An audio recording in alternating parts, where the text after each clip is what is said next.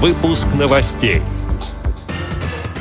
В Геленджике пройдет образовательная реабилитационная конференция активистов ВОЗ. В Грязинском филиале ВОЗ провели неделю детской книги. Участница инклюзивного театра в Красноярске заняла призовое место на Краевом фестивале творчества. Далее об этом подробнее в студии Анастасия Худякова. Здравствуйте! В Геленджике с 10 по 15 мая стартует новый проект – Всероссийская образовательная реабилитационная конференция активистов ВОЗ. Площадки будут организованы по различным направлениям. Среди них хорошо известные – это культура, молодежь, спорт и радио. Будут организованы и новые площадки, например, по вопросам образования, техническим средствам реабилитации и компьютерным технологиям. Подробнее о конференции рассказал первый заместитель генерального директора КСРК ВОЗ Андрей Мачалин мероприятие это будет носить в большей части образовательный характер. В нем будет поменьше мероприятий развлекательного характера. И в нем будут собраны самые активные члены Всероссийского общества слепых, многие из которых прошли обучение в КСРК ВОЗ.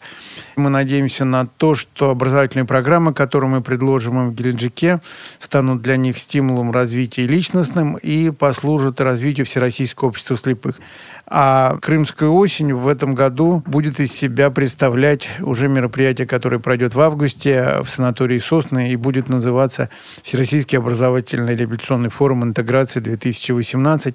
И, а, соответственно, на нем будут уже более широкие задачи решаться во всех сферах реабилитации, которыми занимается и Всероссийское общество слепых, и КСРК ВОЗ. Жизнь на месте не стоит, новые формы и методы применять нужно. Мы посмотрим, послушаем, что скажут наши участники наших мероприятий.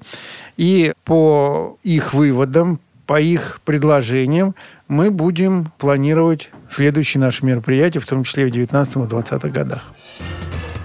Грязинский филиал ВОЗ Липецкой области принял участие в неделе детской книги. Ее открытие состоялось в филиале Общества слепых. В празднике участвовали маленькие представители ВОЗ. Для них сотрудники библиотеки провели развлекательную программу. Часть мероприятия посвящалась вопросам экологии и бережного отношения к природе. А закрытие недели детской книги состоялось на большой сцене районного центра культуры. Встречу посвятили детскому писателю Николаю Носову. По произведениям этого автора пять школ приготовили театрализованные представления, рассказала председатель молодежного совета Грязинского филиала ВОЗ Надежда Качанова. Отмечу, что неделя детской книги – это масштабная всероссийская акция. По традиции она проходит во время весенних каникул. Этот праздник учредила команда известных советских писателей в 1943 году. С тех пор он отмечается ежегодно. Красноярске прошел краевой фестиваль театрального любительского творчества «Рампа». Номинаций, в которых выступали конкурсанты, было множество. Красноярскую специальную библиотеку для слепых представляла участница инклюзивного театра «Вектора» Анастасия Ермилова. В номинации «Декламация» она исполнила монолог свекрови и получила диплом второй степени.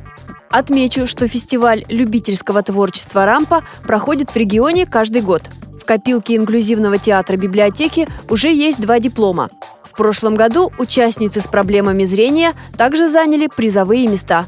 Эти и другие новости вы можете найти на сайте Радио ВОЗ. Мы будем рады рассказать о событиях в вашем регионе. Пишите нам по адресу новости собака ру. Всего доброго и до встречи!